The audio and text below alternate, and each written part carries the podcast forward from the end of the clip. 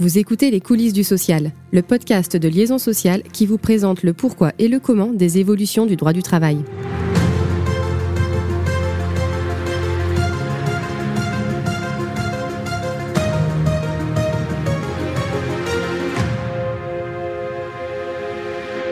Bonjour, Vincent Spitt, journaliste au Liaison sociale quotidien. Je suis accompagné de Quentin Châtelier. Bonjour Vincent.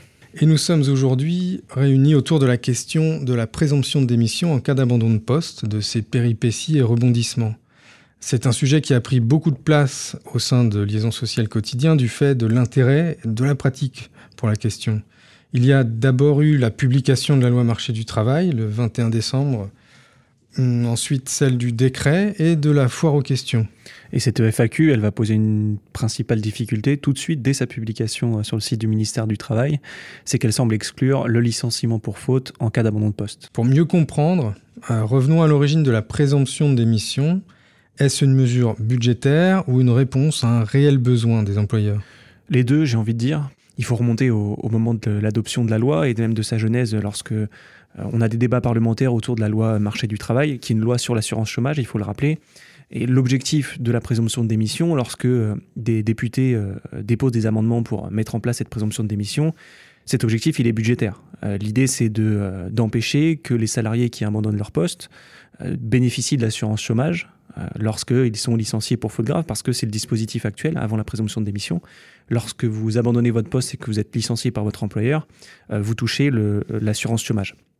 Donc ça, c'est l'objectif politique, on va dire, l'objectif budgétaire euh, qui est porté par la présomption de démission. Mais à côté de ça, on a l'objectif médiatique, ou en tout cas la présentation euh, publique de la présomption de démission, puisque les députés qui soutiennent cette disposition et l'exécutif, notamment le, ministre du Travail, vont présenter la présomption de démission non pas comme un objectif purement budgétaire, mais également comme euh, une aide qui est apportée aux entreprises euh, qui sont confrontées euh, au phénomène des abandons de poste en leur disant on va vous offrir un moyen de sortir de l'abandon de poste qui est différent, plus facile, plus sécurisé que le licenciement pour faute grave. Donc on a une, différence entre l'objectif euh, politique et budgétaire et ce qui est présenté aux entreprises, ce qui est présenté aux services de ressources humaines. En effet, euh, au-delà de la question du fondement de la mesure, se pose la question de savoir si le dispositif doit s'imposer ou non aux employeurs. Est-ce que c'est une option ou non? Euh, Et comme tu le dis, au départ, on était plutôt sur l'idée d'une option. Et si on réécoute l'interview qu'on avait réalisée avec Marc Ferracci, un député Renaissance, pendant les débats parlementaires, c'est en effet plutôt l'idée de l'option qui avait l'air d'être retenue. Distinguons la petite entreprise qui subit l'abandon de poste de la grande entreprise qui en fait au fond, une modalité de séparation euh, concurrente de celle qui existe déjà, c'est-à-dire qui, euh, au fond, euh, termine l'abandon de poste par un licenciement pour faute grave. si, dans le second cas, c'est un accord implicite entre l'entreprise et le salarié, qui engendre le licenciement pour faute grave, donc avec évidemment la perte du bénéfice des indemnités de licenciement, mais le maintien du bénéfice de l'indemnisation chômage. si c'est un si c'est un commun accord, bah, j'ai envie de vous dire, l'amendement ne va rien changer à cette pratique-là, puisque à partir du moment où des, où des compromis sont trouvés entre le salarié et l'entreprise pour faire déboucher l'abandon de poste sur un licenciement pour faute grave, eh bien personne euh, personne ne euh, mobilisera euh, le dispositif de présomption de démission. Il n'y a pas de raison que ça se passe autrement. En revanche, dans le premier cas, c'est-à-dire d'une entreprise qui subit qui subit cela, eh bien, je pense que le dispositif sera sera utilisé de manière plus fréquente. Donc, donc, je pense que ça couvre au fond les cas problématiques sans remettre en question des pratiques qui peuvent exister euh, d'ores et déjà et qui sont euh, au fond consensuels entre l'employeur et le salarié. Cette position semble claire. Pourtant, le question-réponse qui paraît en avril prend le contre-pied de cette euh, logique et entend rendre le dispositif impératif pour les employeurs. Il ne serait donc plus possible de passer par un licenciement pour faute suite à un abandon de poste. Oui, on a une grosse contradiction entre euh, ce qui avait été compris par les entreprises et la position du ministère du Travail, comme tu le disais dans le, question-réponse qui est publié le, même jour que le décret d'application.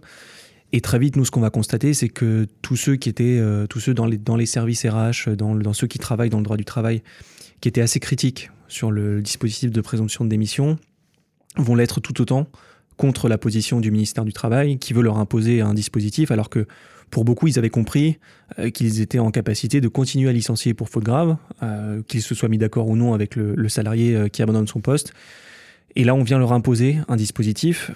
et donc, des critiques vont remonter. Nous, en tant que journalistes, on va les relayer auprès du ministère du Travail, avec qui on échange régulièrement, et notamment le, conseiller presse du ministre du Travail, avec qui on échange, pour lui poser des questions sur ce que veut dire exactement le, le ministère dans son question-réponse, et est-ce qu'il a pour objectif d'interdire clairement le fait de passer par le licenciement en cas d'abandon de poste. Mais sa position à ce moment-là, elle est claire ou elle est floue? C'est là où justement on va avoir euh, plusieurs allers-retours entre les journalistes et le, et le ministère du Travail, où dans un premier temps, euh, le ministère du Travail va sembler revenir en arrière en nous disant qu'il ne fallait pas surinterpréter le question-réponse et que euh, finalement les employeurs seraient euh, libres de continuer à, licencier pour faute grave. Ça, c'est le premier temps. Dans un deuxième temps, ils vont revenir en arrière sur leur retour en arrière en disant que euh, le, question-réponse avait quand même l'objectif d'imposer la présomption de démission pour, dans un troisième temps, finalement clairement assumer la position du ministère qui est, encore une fois, de dire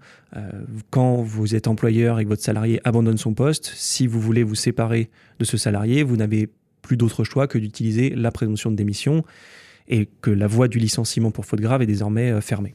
Donc au final, ils étaient d'accord avec ce qu'ils avaient écrit. Oui, tout à fait. Et cette position avait l'air définitive. Elle est définitive dans l'esprit du ministère du Travail, mais elle n'empêche pas euh, la contestation, entre guillemets, euh, de, encore une fois, tous ceux qui travaillent dans les ressources humaines et qui veulent continuer à utiliser ce, ce dispositif du, licenciement pour faute grave. Euh, j'en prends pour exemple, j'avais euh, fait un rapide sondage sur LinkedIn. Hmm. Alors c'est évidemment pas un sondage euh, au sens propre du terme, c'est plus une question qu'on pose à, à, des gens. Et, sur 800 réponses, on avait quand même 50% de ceux qui répondent, donc qui sont encore une fois des personnes qui travaillent dans, dans les ressources humaines, 50% qui déclaraient euh, vouloir continuer à utiliser le dispositif de licenciement pour faute grave et ne pas utiliser la présomption de démission. Donc ça montrait bien qu'il y avait euh, toute une partie euh, des professionnels qui voulaient continuer à licencier pour faute grave en cas d'abandon de poste. Et il y a eu des contestations plus juridiques Tout à fait. il y a eu plusieurs associations, le syndicat Force ouvrière, qui ont déposé des recours devant le Conseil d'État contre, alors FO attaquer à la fois le décret et le question-réponse, mais euh, une association et un organisme professionnel ont eux attaqué le question-réponse uniquement et plus spécifiquement la réponse euh, qui pose problème du ministère du Travail sur le choix entre licenciement pour faute grave et euh, présomption de démission. Alors au-delà de ces actions, qui n'auront d'ailleurs pas toute une suite, on peut penser que des remontées du terrain, voire du monde judiciaire, ont poussé le ministère du Travail à faire encore évoluer sa position. En effet, fin mai, un de nos confrères va signaler que le question-réponse a disparu du site dans sa globalité. Et d'ailleurs, depuis, il n'a pas été réintégré sur le site. Alors, est-ce que ça signifie que le ministère a changé de position? Non, sur le fond, le ministère n'a pas changé de position. Il considère toujours que le, licenciement pour faute grave n'est plus possible après un abandon de poste euh, parce que la présomption de démission a été créée et mise à disposition des, entreprises. Mais euh, il nous a également confirmé dans le même message euh, que le question-réponse qui avait été publié sur le site internet du ministère a été supprimé volontairement. Alors, en pratique, cette suppression du question-réponse pose problème. il apportait des réponses au-delà du caractère impératif du dispositif notamment une liste des mentions obligatoires dans la mise en demeure du salarié absent. Euh, alors on peut imaginer qu'un FAQ rétablira ces réponses, mais on peut quand même noter que la réaction du ministère a été relativement abrupte. Oui, et le ministère, d'ailleurs, depuis, euh, depuis le début de cette histoire de la présomption de démission, euh, on peut considérer qu'il s'est entêté à vouloir imposer la présomption de démission aux licenciements pour faute grave et aux entreprises. Et en fait, c'est ce qu'on disait tout à l'heure sur le, caractère budgétaire de cette mesure. Et on le comprend d'autant plus quand euh, ces derniers jours, l'UNEDIC a sorti une étude euh, dans laquelle il analyse la présomption de démission, et notamment il y a un chiffre qui est intéressant, il compare l'économie potentielle pour l'assurance chômage entre la situation où toutes les entreprises utilisent la présomption de démission et la situation où toutes les entreprises qui actuellement se mettent d'accord avec leurs salariés euh, pour gérer l'abandon de poste par un licenciement pour faute grave, si ces entreprises continuent à utiliser le licenciement pour faute grave qui donne droit euh, à l'assurance chômage. Et entre les deux situations, on a quand même un différentiel de quasiment 300 millions d'euros. Donc pour le ministère du Travail, cet enjeu de savoir si les entreprises utilisent toute la présomption de démission, il est quand même budgétairement assez important. Ah oui, dans un cas, on est à 380 millions, dans l'autre à 670 millions. Exactement. Et finalement, avec le, retrait de ce question-réponse, il y a encore beaucoup de questions qui se posent sur ce mécanisme de présomption de démission.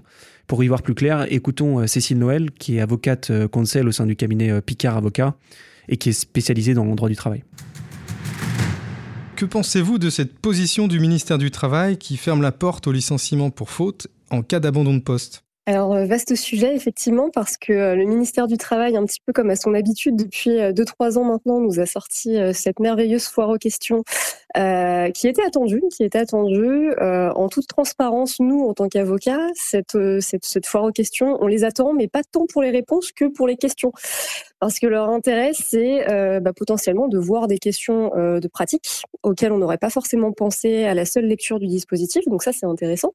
Maintenant, les réponses, euh, bah, vous le savez, ça a été un petit tollé quand même en pratique hein, dans les médias et dans la presse juridique parce que beaucoup de mes confrères et beaucoup de praticiens du droit sont un petit peu montés au créneau puisque le ministère du Travail considérait euh, on ne pouvait plus recourir au licenciement pour faute, alors pour faute grave euh, en cas d'abandon de poste, alors que, et c'est tout le problème, ça résulte pas du tout de la loi. Et, euh, et ça résulte pas du tout de la loi puisque contrairement à certaines dispositions comme la rupture conventionnelle ou le code du travail vient clairement nous dire qu'elle est exclusive du licenciement, la présomption de démission, on n'a aucune disposition qui vient nous dire elle est exclusive d'un licenciement pour faute grave, d'une rupture à l'initiative de l'employeur.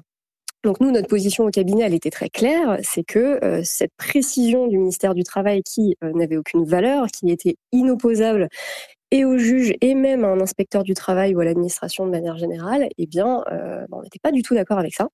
Et effectivement, euh, je vous confirme que euh, en pratique, un certain nombre de, clients et en tout cas de personnes qui ont été amenées à mettre en œuvre le dispositif se sont interrogés sur la faculté soit de continuer le licenciement pour faute grave, soit d'engager une présomption de démission. Ce qui est certain, c'est que le choix de l'un ou l'autre n'a pas été basé sur ce que le ministère du Travail avait considéré. Donc nous, en pratique, on a continué à estimer que le licenciement pour faute grave était tout à fait justifié. Et c'est d'ailleurs assez cohérent parce que euh, la présomption de démission s'applique pas au CDD, puisque c'est une démission. Et pour le CDD, si j'ai un abandon de poste, bah, je suis bien obligé de faire une rupture anticipée du contrat pour faute grave. Ce qui voudrait dire qu'en pratique, on aurait quelque chose qu'on pourrait faire sur du disciplinaire pour un CDD, mais pas pour un CDI, ce qui, à mon sens, serait un non-sens juridique. Donc vous avez continué à conseiller euh, l'utilisation d'un licenciement pour faute grave à certains employeurs en pratique? Alors, conseiller, on a plutôt laissé le choix. C'est-à-dire que euh, cette question que vous m'avez posée, finalement, plusieurs clients nous l'ont posée. Est-ce qu'on peut toujours continuer à aller sur du licenciement pour faute grave? Notre réponse a été positive. Donc ça, euh, c'est le premier point. Maintenant, sur le conseil qu'on donnait euh, face à ce type de situation, on a été déjà amené à mettre en œuvre le dispositif de la présomption de démission. nous, au cabinet, on a quand même pas mal de clients employeurs qui sont dans le secteur sanitaire, social, médico-social et qui ont été confrontés à la levée de l'obligation vaccinale et à la réintégration des soignants et des non-soignants euh, concernés par cette obligation. Et donc, beaucoup beaucoup, beaucoup de salariés qui ont leur contrat suspendu depuis un an et demi, bientôt deux ans, eh bien, n'ont finalement pas voulu reprendre leur poste de travail et on a commencé à mettre en œuvre cette présomption de démission. Et le constat que nous, on a fait, parce qu'on a toujours laissé le choix finalement à nos clients euh, en termes de stratégie, ça a été, dans la majorité des cas, euh, l'engagement d'une procédure de présomption de démission. Euh, donc, on a vraiment une expérimentation un peu massive sur le sujet qui commence à se mettre en œuvre et c'est ce qui semble en pratique être le plus, le plus mis en œuvre, en tout cas par nos clients. On n'a pas de conseils par particulier là-dessus parce que finalement les deux procédures sont à notre sens sécurisées, mais euh, l'avantage quand même de la présomption de démission, il ne faut pas l'oublier, c'est que euh, le salarié, en tout cas quand vous êtes côté employeur, le salarié est quand même redevable financièrement d'un préavis. Donc en tout cas quand il y a une contestation prud'homale derrière, l'employeur a quand même des billes euh, sur, euh, sur ce que le salarié est susceptible de lui devoir. Donc, on a commencé à mettre en œuvre cette procédure et on n'a pas forcément préconisé davantage d'aller sur l'abandon de poste. C'est vraiment une position au niveau des directions des ressources humaines où certaines entreprises vont préférer continuer leur process interne et d'autres un petit peu plus aventureux vont souhaiter euh, se lancer sur ce nouveau dispositif qui est quand même, contrairement à ce que je peux lire un petit peu partout aujourd'hui, assez sécurisé. À entendre Cécile Noël, dès lors qu'il y a option, ce dispositif serait donc utile pour les employeurs. En revanche, si on se place du côté d'un salarié mal dans son poste et auquel l'employeur refuse une rupture conventionnelle, la situation est évidemment plus discutable. Et un autre point à, noter selon moi, on m'a parlé d'un premier contentieux lié à la présomption de démission, c'est sur le respect du délai d'un mois qui est fixé par la loi pour que le CPH se prononce en cas de contestation de la, la démission présumée. Et dans ce contentieux, on a une saisine euh, donc en avril de cette année, une audience qui a eu lieu en juin, en début juin, et un délibéré qui a été fixé en novembre. Donc on voit très bien que déjà le, délai d'un mois, il va être très difficile à respecter pour plus les que complexe, plus que complexe pour les différents CPH. Au final, beaucoup de questions continuent à se poser euh, sur l'abandon de poste. Alors on espère pouvoir y répondre rapidement dans les colonnes de liaison sociale quotidien. Et d'ici là, il nous reste à vous remercier d'avoir écouté cet épisode et vous donner rendez-vous très vite.